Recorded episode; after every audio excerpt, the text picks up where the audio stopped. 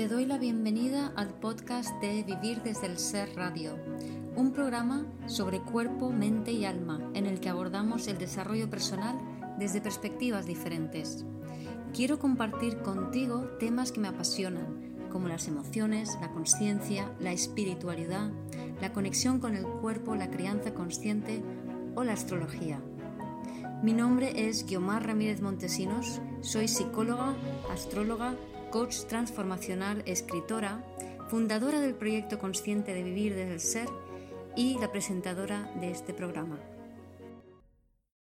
En este episodio comparto una entrevista que le hice a Ana Ceres de Soy Eneatípica en Instagram. También tiene un canal de YouTube con el mismo, mismo nombre y ella es una experta en el eneagrama. Es una experta de una manera que me gusta mucho, porque por un lado eh, ha estudiado mucho, ha profundizado mucho en el eneagrama desde muchas fuentes diferentes, pero por otro lo hace de una forma muy integrada en el cuerpo, muy ella realmente em, se ha fijado en las actitudes, en los rasgos, en los gestos, en la energía y en las emociones de cada eneatipo. Entonces, en su canal de Instagram eh, tiene muchos vídeos donde, muchos reels, donde ella actúa en una misma escena con los diferentes eneatipos. Y en su canal de YouTube incluso tiene un vídeo que, en el cual te ayuda a averiguar cuál es tu eneatipo. Y en caso de necesario, también hace consultas eh, para aquellas personas que quieren saber cuál es su eneatipo. Espero y seguro que vas a disfrutar muchísimo de esta charla. Bueno, ¿cómo estás? ¿Bien? Bien, bien. Aquí veo que estás hablando bien de mí. Sí, sí, sí. Es que me canal. Eh, soy eneatípica. Eh, por si las, mis seguidores o la gente que ahora está entrando no lo conoce, os recomiendo que vayáis a verlo porque si primero que el eneagrama es una herramienta muy interesante, que ahora nos hablará Ana de ello. Y segundo, la forma en que Ana lo transmite me gusta mucho porque los que me seguís, pues ya sabéis que a mí me gusta mucho sentir las cosas, la energía de los signos, cuando hablo de astrología. Entonces, cuando vi lo que hacía Ana, vi que Ana realmente estaba conectando con el eneatipo en sus carnes, no era un concepto mental, que normalmente muchas veces yo lo que he visto es que hay muchas personas que hablan del eneagrama, pero no lo bajan al cuerpo. Entonces, en, tu, en tu Instagram me encanta porque tienes un montón de vídeos donde tú escenificas y representas los diferentes eneatipos. Y me encantan esos que son como los nueve cuadraditos que van teniendo conversaciones entre ellos, porque ahí además se ven muy claramente las actitudes corporales, físicas, los gestos de cada uno, ¿no? Y es súper divertido. Entonces, antes, antes de, bueno, primero presentarte y luego mm, también indicar un poco el, sentido de este live, que va a tener un pequeño giro de lo que habíamos pensado al principio, porque continuará. Entonces, bueno, es básicamente una investigadora del Enneagrama. Eh, yo creo que sabe muchísimo porque lo lleva en el cuerpo y además, además, pasa consultas para que la gente pueda realmente averiguar cuál es su eneatipo. Entonces, esto es algo muy curioso porque yo no lo había visto por ningún sitio. O sea, alguien que se especializa en ayudarte a encontrar tu eneatipo. Así que los que estáis por allí que sabéis de eneagrama y os apetece, pues ya sabéis, tenéis que contactar con, Ana. Y los que todavía no lo conocéis, quedaros aquí un ratito y veréis que, pronto vais a querer contactar con ella para hacer una cita para averiguar el eneatipo, porque es, es una caña. Bueno, pues íbamos a hablar en un principio de, astrología y eneagrama, que bueno, algo de astrología saldrá, seguro, algo de energía de los signos y astrología desde el ser saldrá. Pero después de la conversación que tuvimos ayer y yo, Ana, lo que vamos a hacer es dedicar, vamos, luego voy a hacer un live con, contigo, ¿verdad? En donde ahí hablaré directamente de el cruce entre el eneagrama y la astrología y haremos un live más concreto aquí. Así que en este live vamos a hablar del eneagrama y quizá un poco menos de, astrología.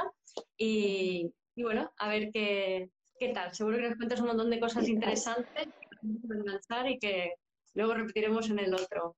Así que sí, bueno, al final, al final esto es una conversación entre las dos y bueno, entre lo que tú sabes y lo que yo sé, lo que podemos compartir y lo que podemos poner en común. creo que, que, nos podemos enriquecer las dos y toda la gente que nos está escuchando aquí también. Así que, o sea, lo que salga de astrología, de enneagrama, lo mezclamos, lo que se nos venga a la cabeza, lo decimos y, y así vamos viendo cómo va saliendo. Eso es, eso es, y seguro que, que, os va a encantar.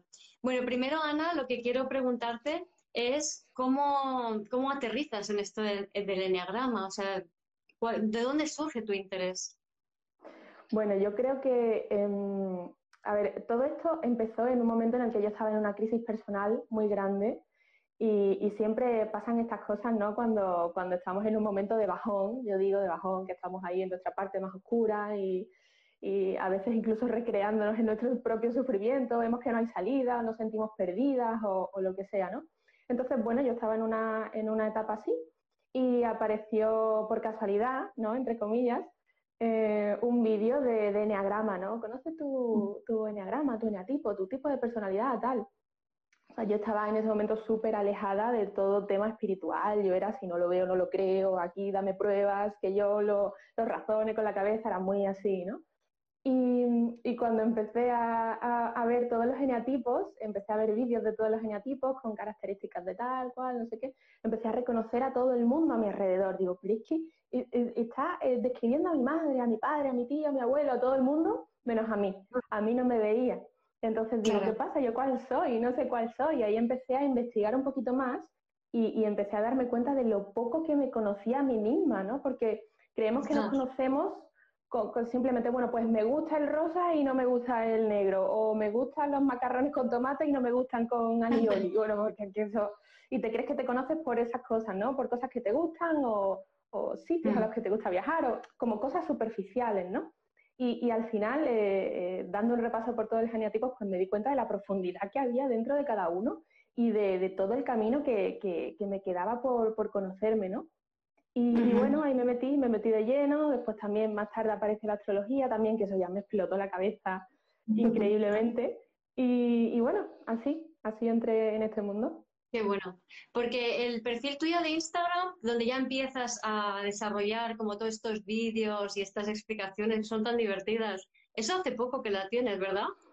Sí, hace un año y medio, más o menos, que tengo, que tengo el perfil. Ya va a ser dos años, ahora en febrero, creo que fue en febrero o marzo, hace dos años que, que lo empecé y, y sí, era, o sea, tenía que expresar de alguna forma todo lo que había ido acumulando, ¿no? De, de información y tal, lo tenía que expresar de alguna forma, así que me, me creé el perfil.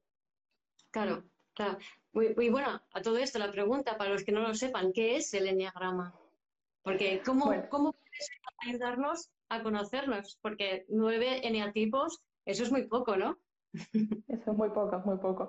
Al final eh, tenemos un, una mezcla de todos, ¿no? Todos podemos tener características de todos. Pero bueno, teóricamente digamos como que es una herramienta de autoconocimiento, ¿no? Que describe nueve tipos de personalidades en los que puedes eh, definirte y verte claramente reflejado. O sea, cuando empiezas a, a, ver los geneatipos, las características de cada uno y tal, te puedes ver en muchos. Ah, pues yo tengo un poquito de uno y también un poquito de siete y un poquito de seis y tal pero luego cuando contactas realmente con la herida emocional de cada eneatipo, ahí se te cae, se te desploma todo y dices, Dios mío, toda mi vida he estado actuando en base a esta herida emocional tan inconsciente que yo no, no era capaz de ver, ¿no? Entonces ahí está la cosa, la cosa del eneagrama. Es como un mapa de tu propia personalidad, es como, como si fuera la carta, ¿no? Y a mí me gusta compararla a veces, además es un círculo también. Entonces sí. como que por ese mapa tú te vas moviendo y al final estás en el todo y, y, eres todos a la vez, aunque hay un eneatipo principal que es el que te toca la herida y el que te duele más y todo esto. Ahí está, ¿no? Porque yo creo que muchas veces cuando se hacen los tests que hay en Internet, ¿no? Todo se queda en un nivel como muy mental, muy abstracto y muy de tengo, yo tengo este eneatipo, ¿no? Y el objetivo del eneatipo no es yo tengo esto para definir mi personalidad y así aferrarme a esta serie de atributos, sino es realmente para, oye, esto es una puerta que se abre para que tú mires dentro, observes tu herida y digas, oh, anda, ya lo entiendo, como tengo esta herida de base, me sale esta máscara, ¿no? Me sale esa identificación, me sale ese tipo de conductas, ¿no? Exactamente, es algo muy inconsciente. Refleja también nuestro piloto automático, ¿no? Desde que se habla tanto, y las creencias limitantes y todo esto que está muy de moda ahora, ¿no? También, también lo puede reflejar perfectamente el eneatipo. Y, sí que es verdad que esto que dices de los test, los test que hay por internet, incluso este que hay de 140 preguntas, un montón de preguntas, y ahí te ponen más, menos, eh, em, te dan unas puntuaciones y tal, es como, es eso es muy mental. O sea, está bien para, para empezar, si quieres como una pequeña guía para, para iniciarte, pero no te quedes con el resultado que te dice el test, porque eh, suele fallar muchas veces pues, por esto, porque solo se basa en el comportamiento y no va a lo profundo. Y al final el enneagrama va mucho más profundo que solamente el comportamiento. Claro, a mí la gracia, para mí toda la gracia del enneagrama es la energía. Entonces, yo, eh, yo a mí me introdujeron en el enneagrama unos amigos que, que hicieron el SAT y, y, en una cena con ellos me los iban explicando y yo de repente era como, tienen diferentes energías, ¿no? Entonces como que lo pillé y luego he ido comprobando y, siento muy diferente la energía de un eneatipo u otro, ¿no? Entonces me pasa un poco como con la astrología, que me permite ver, me permite sentir como esa herida, que yo, a mí la astrología me entró por la luna, y la luna es la herida emocional también, ¿no? Entonces es un poco como que me permite percibir esa parte de, de, la persona, ¿no? Esa parte energética, emocional, esa herida, y se ve muy claro. Se ve muy claro y es muy diferente además la, la energía que, que, transmite cada eneatipo, ¿no? O sea, es muy diferente la energía corporal, incluso los gestos faciales, ¿no? Que yo lo transmito mucho con, con los vídeos que hago y tal de, de, cada eneatipo. No es lo mismo la, la expresión facial que tiene un 5 que la que tiene un 9, ¿no? El otro día eh, había confusiones en, en mi perfil con un personaje de una serie que mucha gente creía que era 9, pero yo pensaba que era 5 y era por la expresión facial, que era muy diferente la expresión facial de cada uno. Entonces eso es como algo intangible que, que está como eh, ahí en, tu energía, o sea, es que está en tu energía y, sí. Mm. Sí, sí, sí, sí. Porque, bueno, yo soy un 4. El 4 es un poco, somos un poco victimistas y un poco dramáticos y muy sentidos, porque, pequeño spoiler para lo que hagamos, para el próximo live que hagamos Ana y yo, el, el 4 yo lo relaciono con el signo de Escorpio. Entonces tiene ese punto desgarrador, ¿no? De, de, Escorpio. Pero tú también tienes un puntito de Escorpio, ¿verdad? En, según lo que vimos del Enneagrama. Claro, claro. Bueno, aquí eh, tú eres la experta con todo esto de mezclar los signos y poner cuál se tiene en ascendente, en el fondo de cielo, medio cielo y todo. Yo me lío un poco con eso, ya te preguntaré en el live que hagamos en el próximo. Pero, pero sí, al final es, como lo que he dicho antes, ¿no? O sea, todos podemos tener un poquito de todas las energías. Al final tú tienes todas las energías de todos los signos en tu carta. Y también tienes las energías de todos los eneatipos en ti. O sea, el, el 4 se le relaciona con la envidia, ¿no? La envidia del 4, bueno, pero porque se, no solamente los eneatipos 4 tienen envidia, un 9 también puede tener envidia, un 8 puede tener envidia, todos tenemos envidia, es, es algo humano, ¿no? Pero sí que es mm. verdad que al 4 le toca más esa herida porque se, se mueve más con eso y tal. Pero bueno. Mm.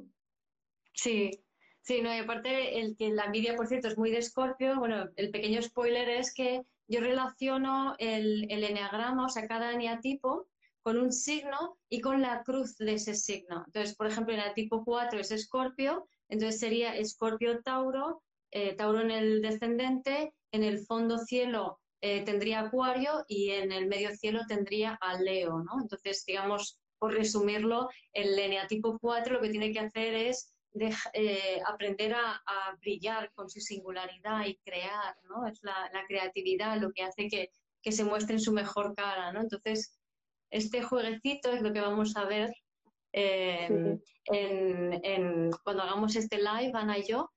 Pero bueno, pues mientras, si quieres, Ana, te apetece hacer, supongo que te lo piden siempre, ¿no? El repasito a, cada uno de los eneatipos ¿Y qué tal si lo haces un poco más como con eso de la, cómo lo sientes, como esos gestos, esa parte más corporal, más energética? Estaría eso bien, es lo que me gusta a mí, eso es lo que me gusta a mí, sí, sí.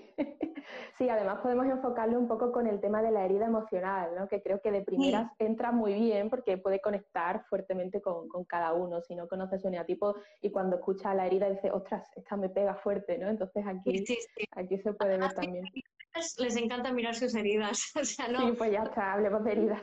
Pero todo lo contrario, son muy escorpiónicos, ¿no? Entonces les gusta meterse ahí. Vale, estupendo. Pues bueno, empezando por el 1, ¿no? Para dar la vuelta entera, ir por orden, por, por el orden de los números. Eh, a ver, la herida del uno es la de eh, imperfección. No me siento perfecto, no soy una persona perfecta del todo. Siempre me falta algo que podría mejorar y que podría hacer mejor. Y por eso siempre se está enfocando en, eh, en lo que está mal, ¿no? Y se enfoca como en el detalle de esto no lo has terminado de hacer bien, esto no está bien hecho, quita, déjame que lo hago yo.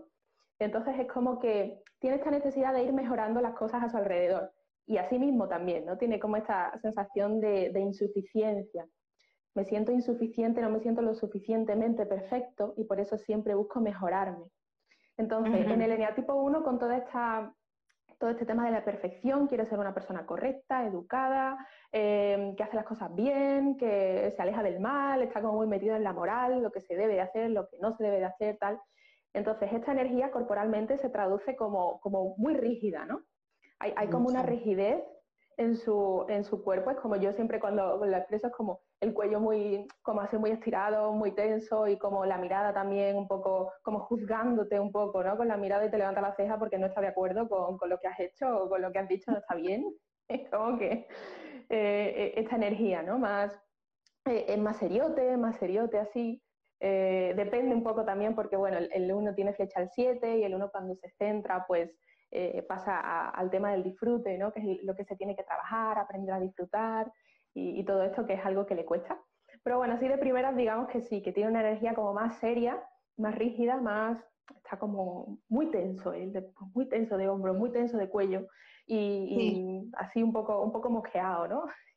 sí. Sí, sí, sí. un poco. Dos cositas que, bueno, una que ya lo hemos contado, pero así lo volvemos a repetir para los que se han conectado después, y bueno, eh, una es si puede haber más de una herida emocional, ¿vale? Y la otra es cómo saber cuál es el eneatipo. Entonces, el cómo saber cuál es el eneatipo, Ana es la experta.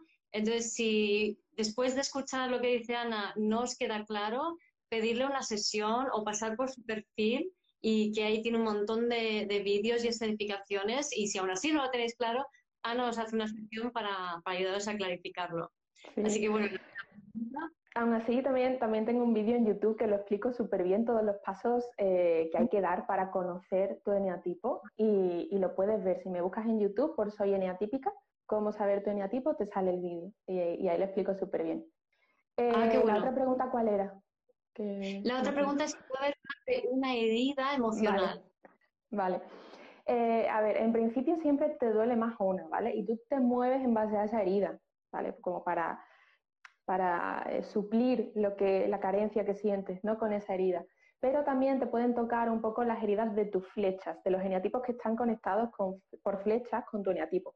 Si vemos el símbolo del eneagrama, em, cada, de cada número salen dos líneas, ¿vale? Que conectan con otros dos números. Entonces ahí están como las energías mezclándose un poco y, sí que puede tocarte también las heridas de, estos eneatipos que conectan contigo por, líneas o por flechas, se le Vale. Entonces, el 2. vale, pasamos al 2. A ver, la herida del tipo 2 es que no se quiere a sí mismo. El 2 es una persona que, no tiene amor propio, o sea, que, le falta, eh, no, tiene amor propio, da mucho amor a los demás, es muy servicial, es muy ayudador, está muy pendiente de ti, yo hago por ti todo lo que tú quieras, yo eh, es como el arquetipo este de madre cuidadora, ¿no? Depende un poco también del subtipo, aquí también hay, hay matices, ¿no? Pero, mm, pero sí, es como que yo me entrego mi vida para ti, para darte todo lo que tú necesitas, a cambio solamente te pediré todo tu amor. ¿Por qué? Porque yo no tengo amor para darme a mí misma. Entonces está en la herida del 2, ¿no?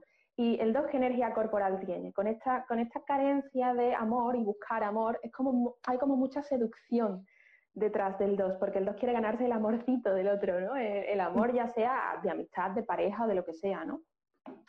Y entonces hay como, como es como más cercano en temas, no sé, a, lo mejor te toca más, te toca más así, te toca más el, el, hombro, te toca más de esto, ¡ay, qué guapa vienes hoy! No sé qué, es como muy agradable, con una sonrisa siempre, también te suelta bromas, es como, eh, quiere, busca mucho romper el hielo contigo porque quiere crear como una conexión contigo cercana, ¿no? Conectar a nivel emocional con la otra persona, es lo que buscan los, esa conexión.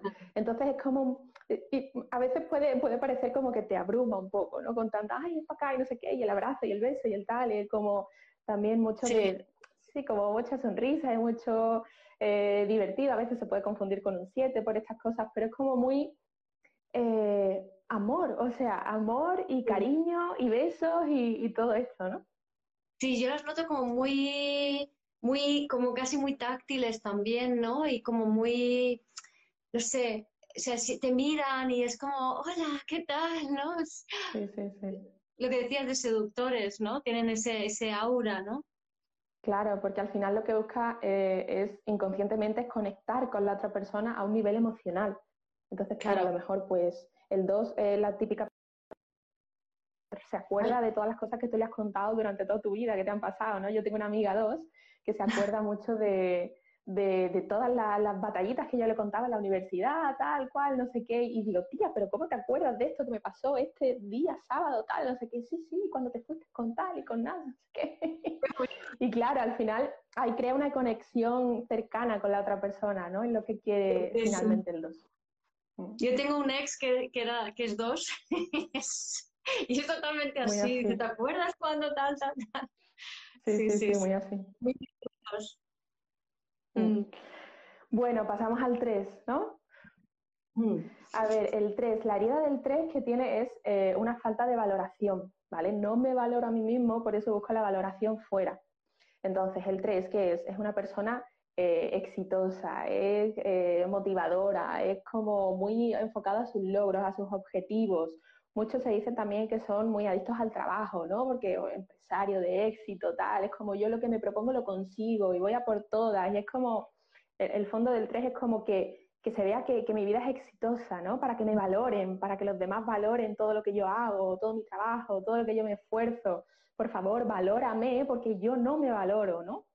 Entonces, para esto, la, la energía corporal que tiene el 3 es como muy, muy, muy altiva, ¿no? Es como siempre va con, con así con la cabeza para arriba y con el pecho para afuera, es como aquí estoy yo, ¿no? Con los brazos abiertos, aquí estoy yo, aquí he llegado yo y miradme todos, es un poco pavo real, ¿no? Depende también mucho del subtipo, hay subtipos que, que son más así, más exagerados y otros que lo tienen más interiorizado, el conservación pues lo tienen más interiorizado, pero igualmente es como que aquí estoy yo, ¿no? Y mírame qué elegante vengo. Sí, sí, sí. Yo tengo uno de mis hermanos es tres, ¿no? Y, es como muy, siempre está, además es de signo Leo y con eso voy a contestar una pregunta que han hecho por allí, ¿no?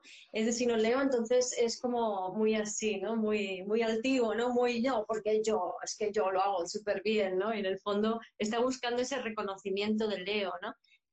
Que la pregunta era que si Luna en Virgo era ya tipo 1 y tal, ¿no? Entonces, no es tan así, no es, no es una relación directa de, de si yo tengo este sol, eh, tengo este neatipo, no es eso, ¿no? Sino que es como una serie de energías que coinciden, pero no hay como una relación, o por, lo menos no es lo que yo he visto, ni, ni tú tampoco, ¿verdad? una relación directa entre el signo y el neatipo, ¿no? Pero sino que hay que sentir las energías. Es un juego y de observación.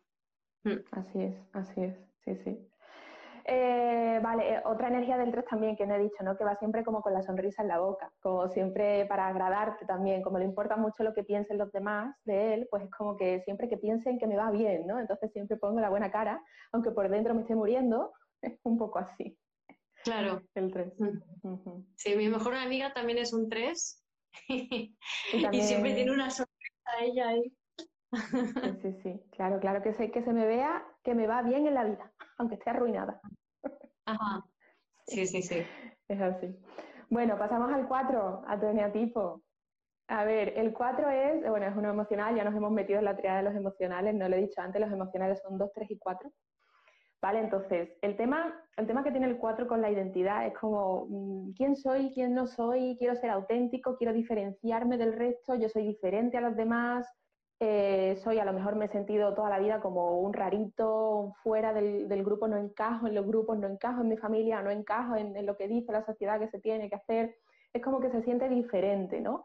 Y también esta, esta cosa de que siempre ves que, los demás son más felices que él, o los demás tienen una vida que es mejor que la mía. O yo, ¿por qué no he nacido con estas oportunidades para poder, para poder tal cual, no sé qué? O ¿por qué? Claro, es como, esa, ahí está la envidia del 4, ¿no? Que es, que es muy inconsciente, pero se refleja así, en este tema de, bueno, ¿y por qué yo no tengo esto? ¿Por qué ella sí y yo no? ¿Y por qué ella es más rubia que yo? ¿Y por qué...? estoy poniendo un ejemplo tonto, ¿no? Pero... No le pasa a los demás. claro, es, así, o sea, es como todo lo malo me pasa a mí, a la gente le pasan cosas buenas y a mí no me pasan cosas buenas, ¿por qué? Mundo cruel. Entonces la energía del 4 es un poco más tristona, es como, bueno, también tiene altibajos emocionales, o sea, en un mismo día puede estar eufórica, perdida y, deprimida sin querer salir de la cama, o sea, hay muchos altibajos emocionales ahí también, ¿no? Pero sí, hay mucha intensidad. Sentimos mucho, cosas diferentes, ¿no? A mí un amigo una vez me dijo que 4 y 5 están en contacto con los bajos fondos, ¿no? Sí, porque están abajo del símbolo. Mm. Sí, e, están abajo en el símbolo. Entonces tienes como una energía un poco más apagada, depende también del subtipo, depende, depende un poco el, el, sexual, el subtipo sexual si tiene la energía un poco más eh, hacia afuera y tal. Claro, pero, pero en general tienen como una energía baja, ¿no? Van como más caído, con los hombros más caídos, así por la vida, andando como arrastrando los pies, ¿no? Es como que la vida me pesa, o, como si llevaran una mochila llena de piedras que me estoy cargando todo el lamento y el sufrimiento que me ha tocado vivir en la vida desde mi infancia, y es como todo muy así, ¿no? Y el por qué a mí me ha tocado esta mochila, ella no llevaba la mochila, pero yo sí, ¿por qué? un poco así, ¿no? Esa energía. Yo sí, si ves las fotos mías de cuando yo era pequeña, ahora, ya estoy bastante corregida, aunque de vez en cuando todavía hago eso, pero yo estaba totalmente así, totalmente, ¿no? Y, depresiva. He tenido tres depresiones melancólicas de niña, ¿no? O sea, con una carga emocional impresionante, ¿no? sí, es una carga emocional. Mm. Por ahí preguntaban eh, que si el tipo 3 es narcisista y arrogante o algo así, ¿no? Entonces, yo creo que el narcisismo y arrogante no es necesariamente un eneatipo o sí. El narcisismo se, enfoca más en el eneatipo 7, aunque no lo parezca. El eneatipo 3 mm. tiene, tiene mucha falta de autoestima. O sea que no, al final no se valora a sí mismo, ni se quiere a sí mismo tanto como parece. Parece que sí, pero por dentro no. Entonces el, que, el que, es más narcisista es el 7, ahora llegaremos. porque no se entera, bueno, ya lo veremos. Sí, sí, sí. Muy bien. Vale, entonces, bueno, el 4. Sí, yo también tengo una, tengo una prima que es 4 que tiene, tiene también como, está siempre como muy así, muy agachada, ¿no? Y tiene la, en la, tiene la salida chepa, ¿no? En la espalda, está, va como siempre muy agachada. Sí, yo estoy estudiando un curso de cadenas musculares, entonces está la cadena de cierre, y yo creo que tengo una amiga 4 que también tiene una cadena de cierre afectada, que es toda ah, esta cadena facial de aquí delante que se cierra, entonces todo el cuerpo te hace así, ¿no? Entonces, cuando sepa más de las cadenas musculares, también volveremos a ver ahí relaciones entre...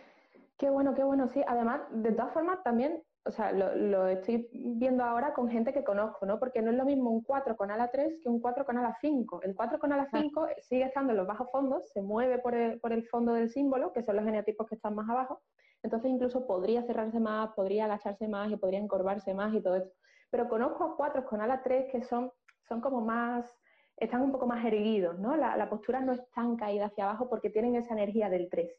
Entonces, si, comparamos el, 4 que está súper para abajo y el 3 que está súper con el pecho para afuera, pues bueno, tenemos ahí una mezcla intermedia. Sí, sí, sí. Sí, sí, yo lo noto en la medida en que me voy trabajando y que, y que me voy sal la medida en que a lo largo de mi vida he ido saliendo más al mundo, me hago como funciono más 3 que 5, ¿no? Y por ahí preguntaban que si el 4 tiene que ver con Escorpio. Sí, eso es, la, eso es lo que vamos a ver con, con, Ana en el live que hagamos ella y yo juntos en su canal. Vamos a ver qué relación tiene el 4 con Escorpio y cómo cada, cada tipo se puede relacionar con una serie de signos. No quiere decir que, que no solamente con uno, no solamente con uno. Con uno, sí.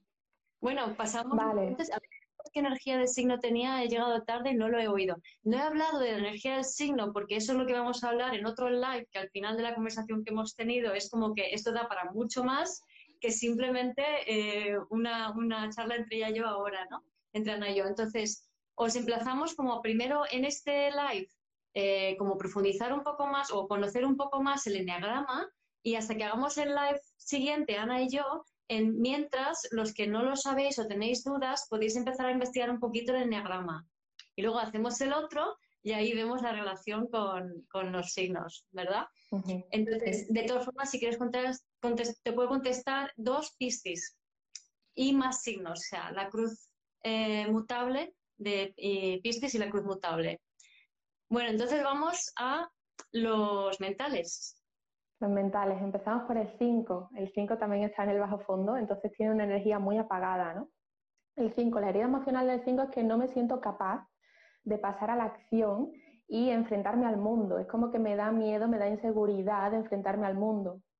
Por eso necesito mucho conocer cómo funciona el mundo, cómo funcionan las cosas y comprender todo a su alrededor, ¿no? Por eso el 5 siempre está acumulando información, eh, ya sea en libros, en cursos, en, en, lo que sea, ¿no? Pero está como queriendo conocer y comprender mucho cómo funcionan las cosas a su alrededor, es un mental, ¿no? Lo quiere pasar todo por la cabeza. Entonces, claro, la cosa está en que se queda en, esa teoría y no lo pasa a la acción. A lo mejor se, estudia 15 cursos de cómo hacer una página web y no se atreve a hacerla de verdad y a ponerla en funcionamiento y a subir las cosas y tal. Digamos, ¿no? Es como, he puesto un ejemplo tonto porque al final eh, se relaciona mucho a los cinco con este ratón de biblioteca que está siempre con el ordenador, no tiene por qué, pero bueno.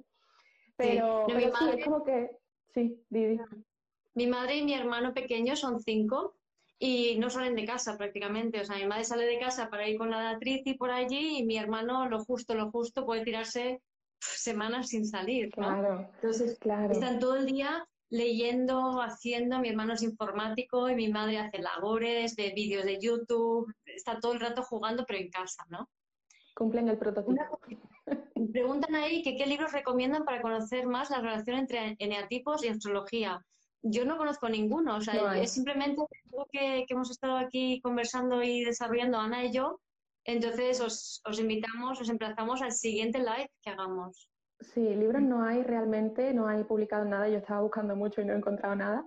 Eh, sí hay algo muy leve que publicó Andrés Uzunaga hace tiempo, que es el, el, director de Cosmograma, eh, y si buscas en Google N astrología, te sale algo como alguna, algunos PDF y tal, pero libro, libro así como tal no hay.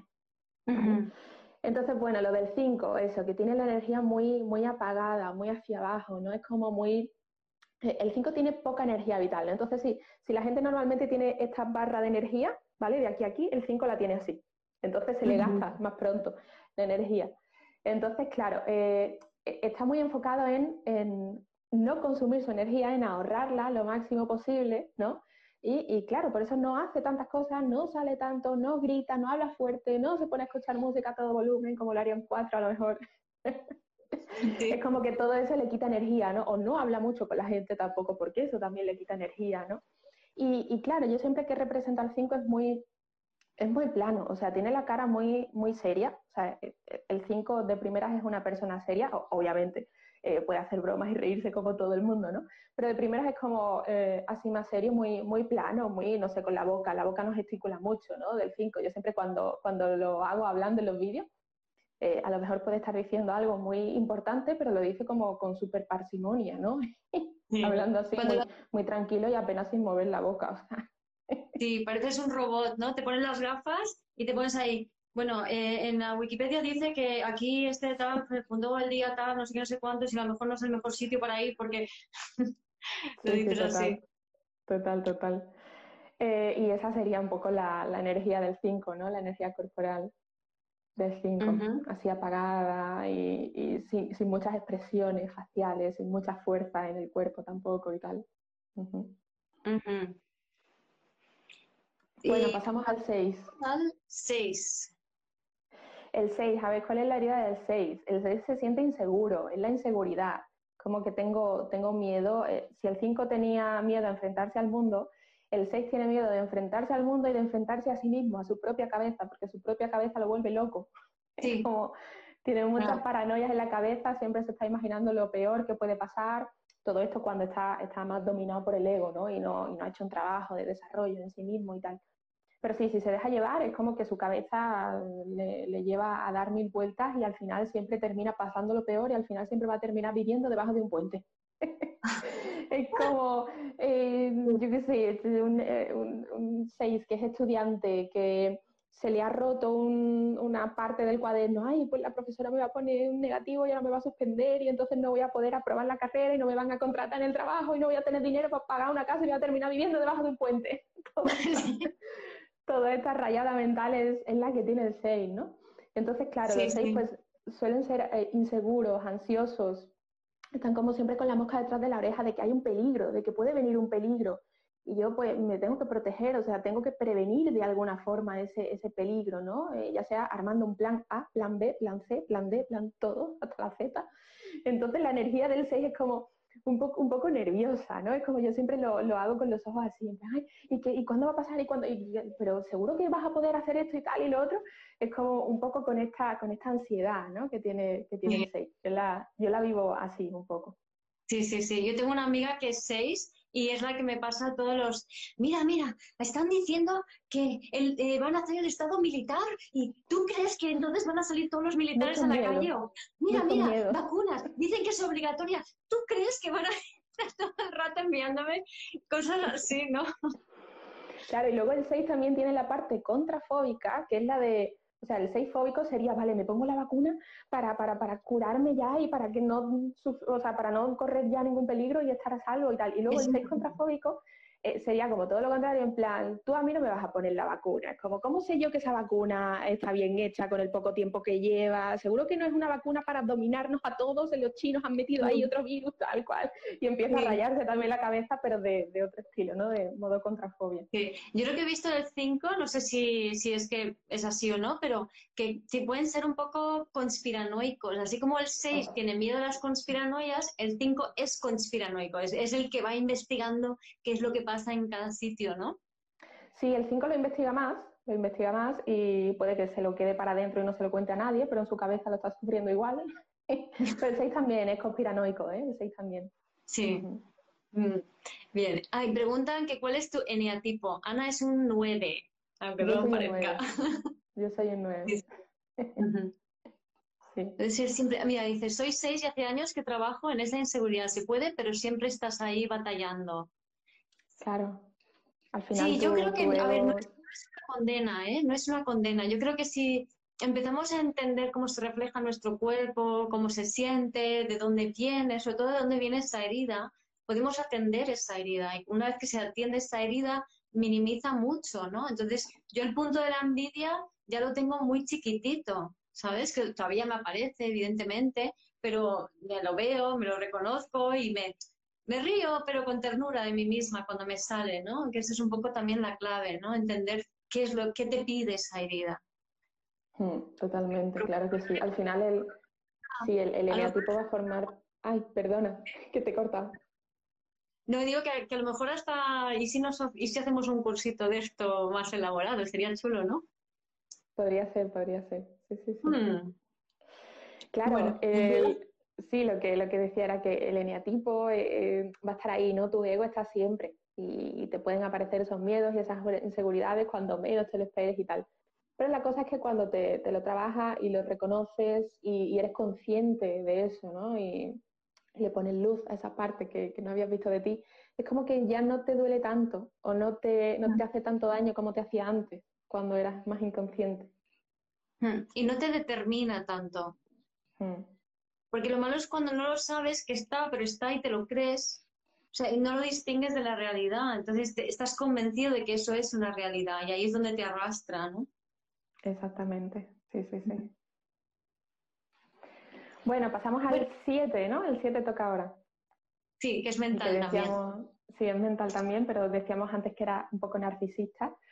Y bueno, esto está muy, muy oculto en el 7 porque no se habla mucho del narcisismo del 7, pero ahí está, ahí está. Parece que el narcisista mm. es el 3, pero, pero no, es más el 7. A ver, el 7 tiene como una herida de vacío, de me siento vacío por dentro y por eso quiero llenarme ese vacío con todas las experiencias que pueda vivir y con toda la comida que pueda probar y con todos los viajes que pueda hacer y con todas las personas a las que pueda conocer y venga, vamos a hacer esto y vamos a hacer lo otro y qué vamos a hacer después de esto y voy a hacer esto pero a la vez esto también y luego esto otro y es como que quiere llenar su vida de, de un montón de actividades, ¿no? Depende también del subtipo siempre, ya sean actividades de viajes o de, o de cursos también. A lo mejor hay siete que tienen mucha fecha al 5 y están muy enfocados en informarse de cosas y en, formarse, ¿no? Y están como a lo mejor haciendo tres cursos a la vez, ¿no? Pero ahí está la gula del 7, es como quiero más, quiero más, quiero más, quiero más y no me conformo y quiero más y, quiero y me compro una moto y quiero una moto más grande o me compro voy a de compras a comprarme un chaleco y me compro tres chalecos no me conformo con uno quiero tres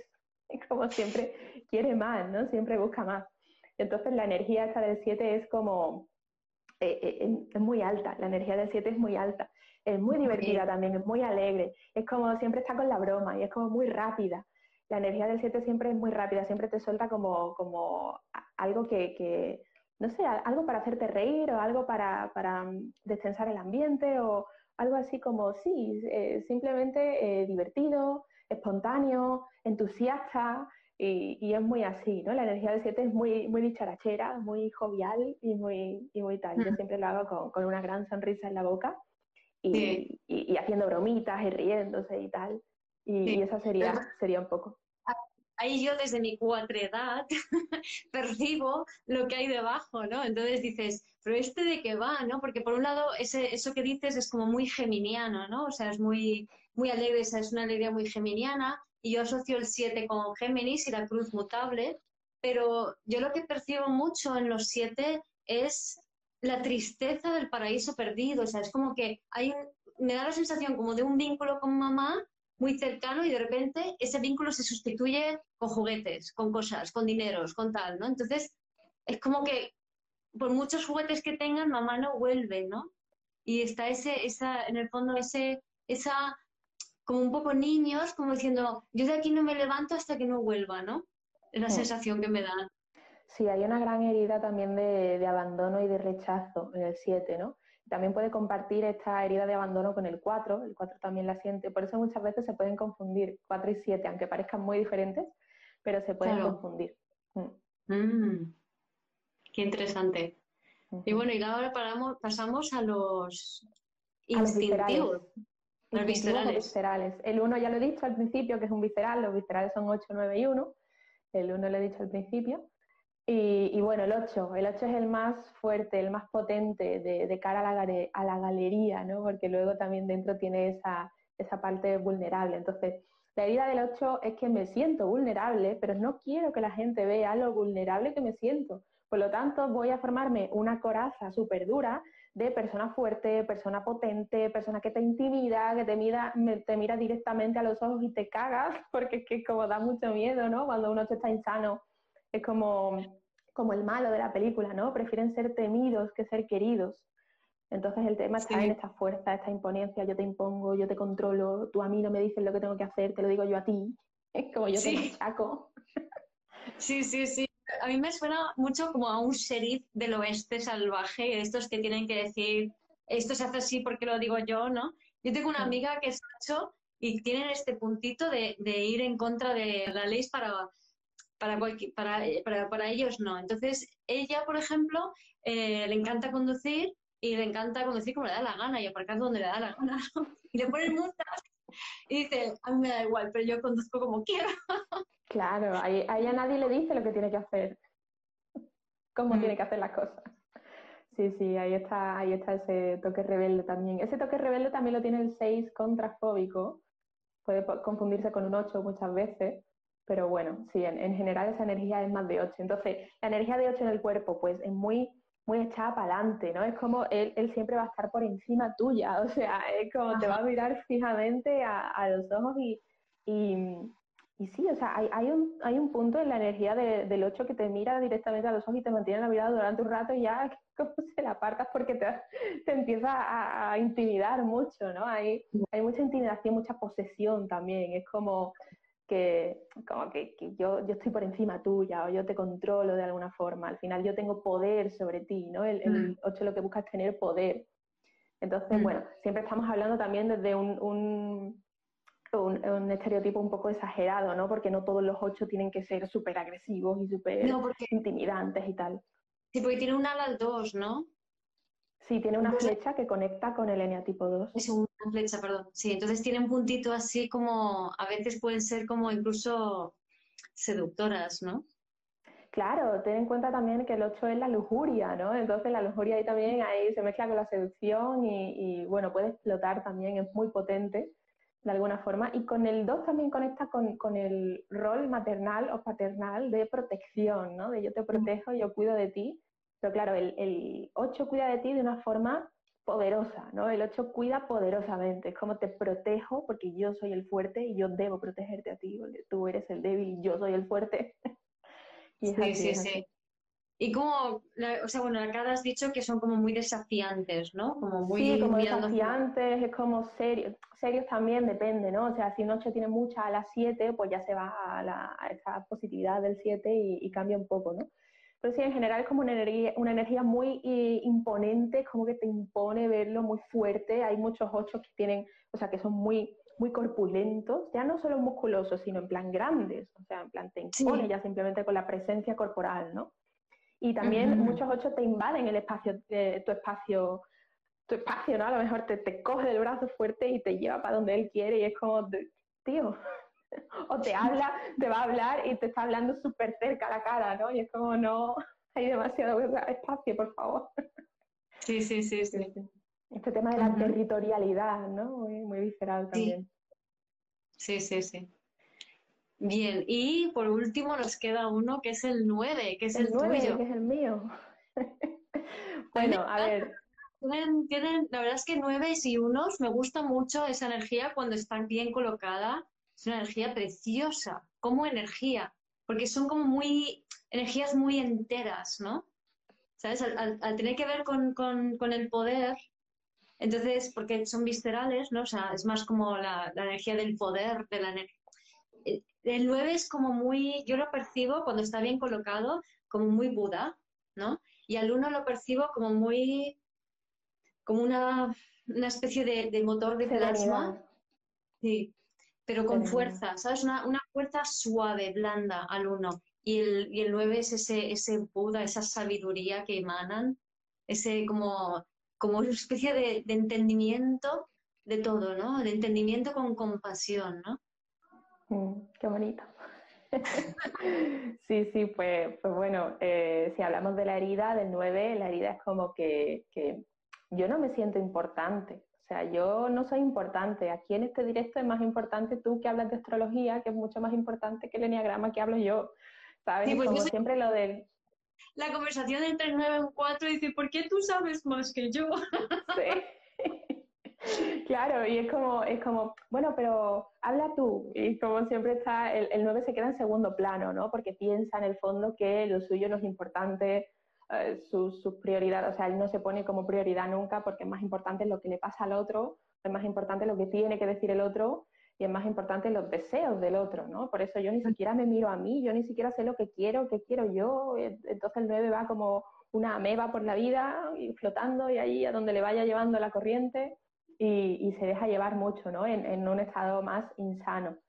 Entonces, bueno, pues claro, la energía del 9 em, en el cuerpo es muy, muy tranquilota, ¿no? Muy lenta, muy pacífica, muy calmada. Yo siempre, siempre hay, hay una escena que, que, nunca, me, nunca se me olvidará, es mi padre diciéndome siempre, hija, ponte derecha, ponte derecha, que te vas a encorvar, no sé qué. Yo siempre cuando me dejo, o sea, me siento en un sitio y me dejo llevar, es como, se me caen los hombros y el cuello así.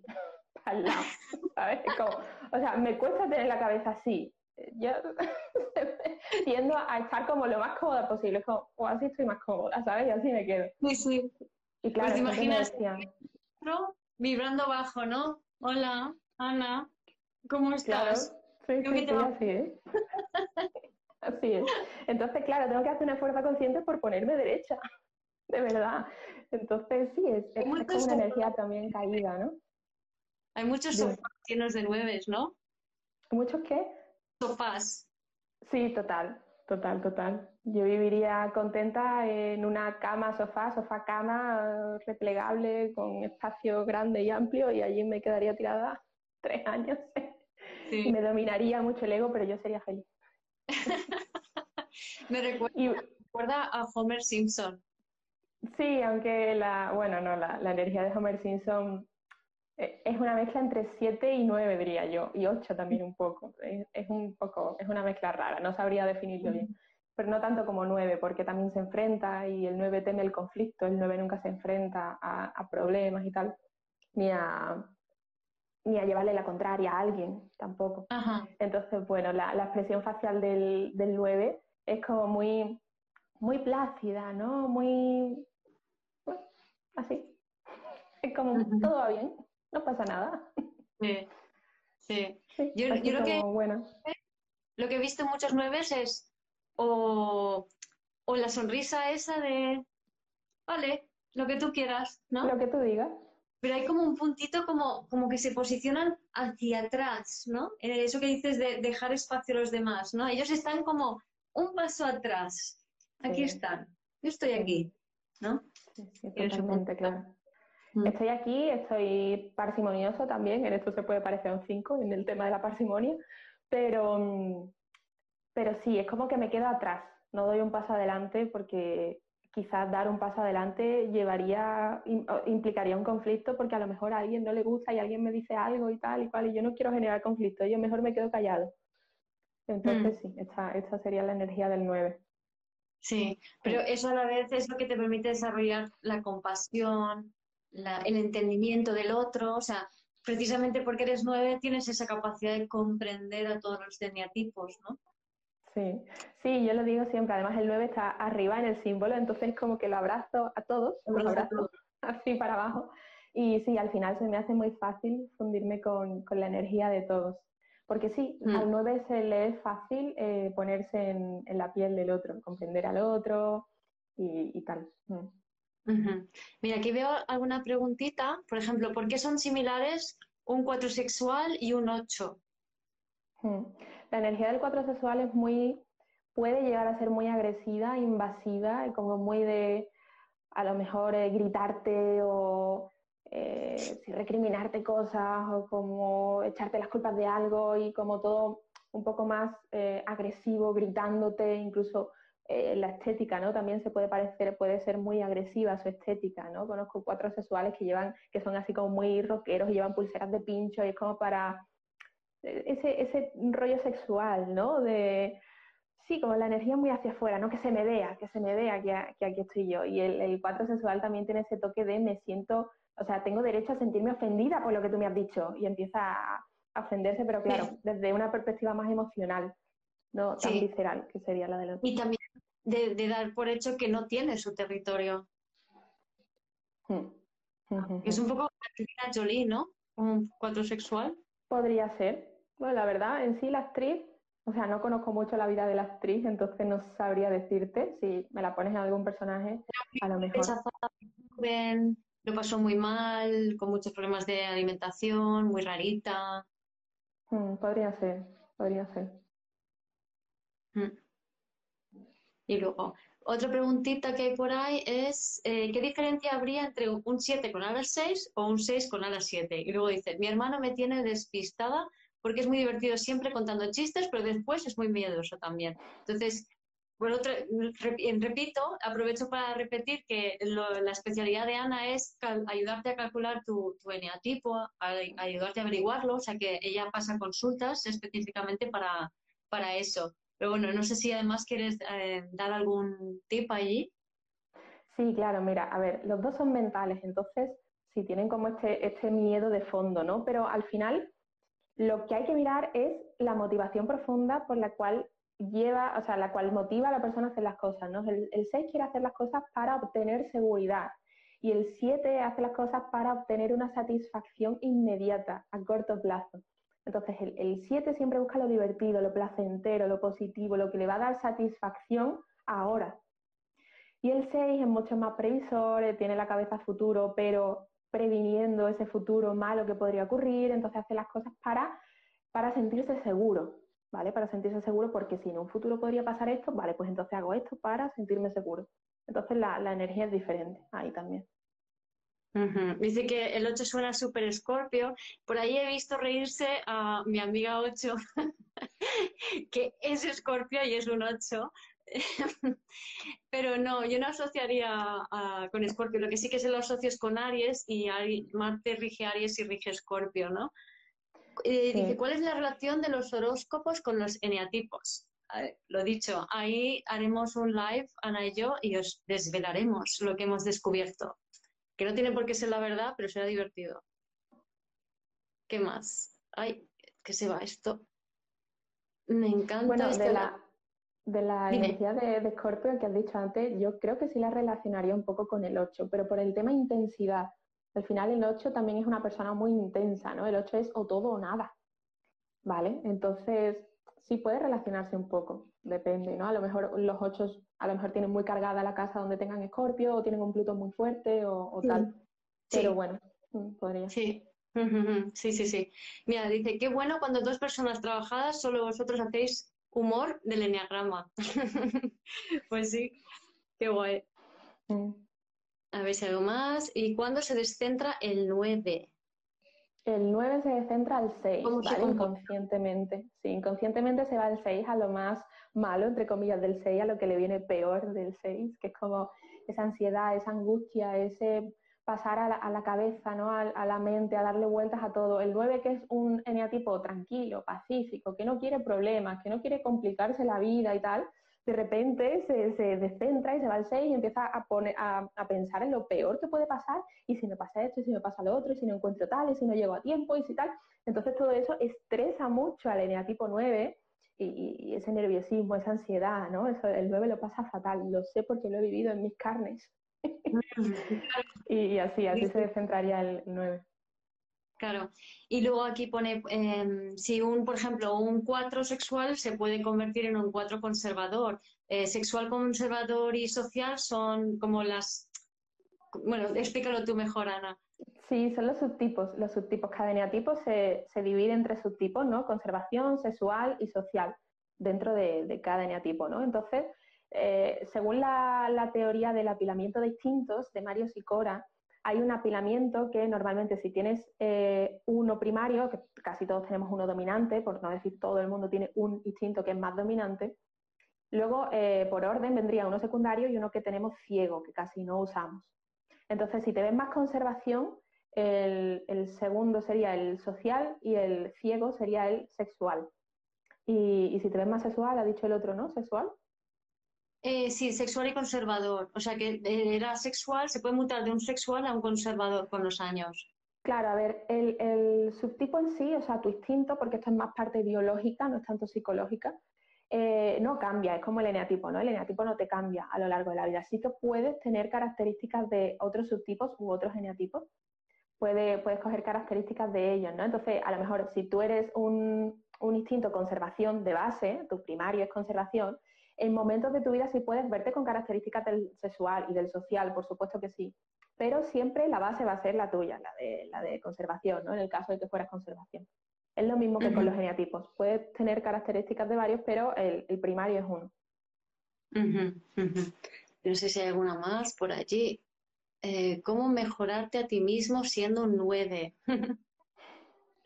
bueno, eh, primero dándote la importancia que te mereces. ¿Vale? Porque tus cosas también son importantes, lo que tú opines importa a los demás y eso es, o sea, eso para un 9 es tremendo, ¿vale? No sé, por ejemplo, atreverte a mostrarte más, atreverte a dar tu opinión, atreverte a, algo tan simple como organizarte un día, ponerte las tareas que tienes que hacer, ir, ir escribiéndolas, ir tachándolas, ir como cumpliendo esos objetivos y no dejarlos para mañana porque, Buah, también los puedo hacer mañana. No, no, tío, si puedes hacerlos hoy, hazlos hoy. ¿No? Eso es lo que le cuesta al 9, es muy procrastinador el 9, ¿no? Mm. Entonces esto también podría, podría ayudar. Y luego por ahí preguntan si también puede influir tu pareja en cómo no, mira, funciona tipo. No, la, la, pareja te puede hacer de espejo, ¿vale? Te puede hacer de espejo, por supuesto, como todas las personas con las que tengamos algún tipo de relación cercana, pero lo que sí influye, y, y esto cada vez más autores lo dicen, son los genotipos de los padres o de las figuras que te cuidaron de pequeño, ¿no? Ya sean tus abuelos o, tus tíos o quienes te cuidaran, ¿no? Los, los genotipos de las personas que te criaron. Eso sí influye un poco más. Sí, sí, sí. Bueno, yo creo que con esto, que ya llegamos casi a la hora, pues vamos a, ir cerrando. Por ahí preguntas si vamos a guardar el vivo. Sí, lo vamos a guardar.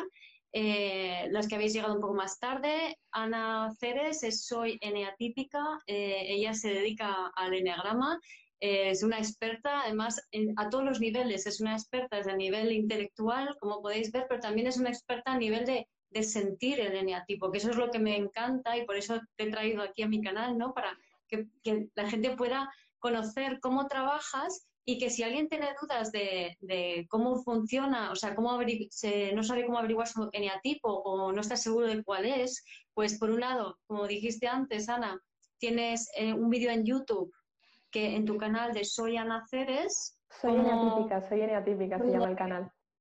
Sí, soy eneatípica. ¿Y cómo era? ¿Cómo se titula? ¿Qué es lo que tenían que buscar? El vídeo se titula ¿Cómo saber tu eneatipo? Si tú pones en YouTube soy eneatípica, ya te va a salir mi canal. Y ¿Cómo saber tu eneatipo? Tengo, tengo un vídeo que, te explico los pasos que yo, que yo creo que son más, más importantes. Y en el caso de, aún así, no tenerlo claro, pedirle cita y, por supuesto, pasaros por su canal, que ahí hay un montón de vídeos donde hace todas las expresiones corporales y faciales de, y todas las actitudes, ¿no? Y, formas de sentir de los diferentes eneatipos y además se puede como, haces como series de vídeos que son iguales, pero ahí se pueden ver como las diferencias, ¿no? Claro, con una misma situación, cómo reacciona cada eneatipo ante la misma situación. Mm. Y bueno, ya por último, emplazamos a todos al siguiente live que hagamos Ana y yo juntos, que todavía no hemos puesto fecha, pero ya lo haremos, para que, y ahí sí que hablaremos específicamente de la conexión de, lo que hemos visto con la, de la astrología con el, con el enneagrama, ¿no? Para, para profundizar más en el sentir de los eneatipos. Exacto, sí, sí, sí. Ese live va a estar muy chulo y vamos a aprender un montón de cosas. Pues nada, Ana, muchísimas gracias por, por acudir, por compartir. A ti, Tu conocimiento y tu experiencia. Y, nada, pues gracias a todos por estar allí y nos, nos vemos en, el próximo live. Muchas gracias. Un besito. Chao. Adiós. Gracias por escuchar este episodio de Vivir desde el Ser Radio. Si te gustó el contenido y los temas que hemos abordado, dame un like o un corazón y te invito a visitar mi web vivirdesdelser.com y a seguirme en las redes.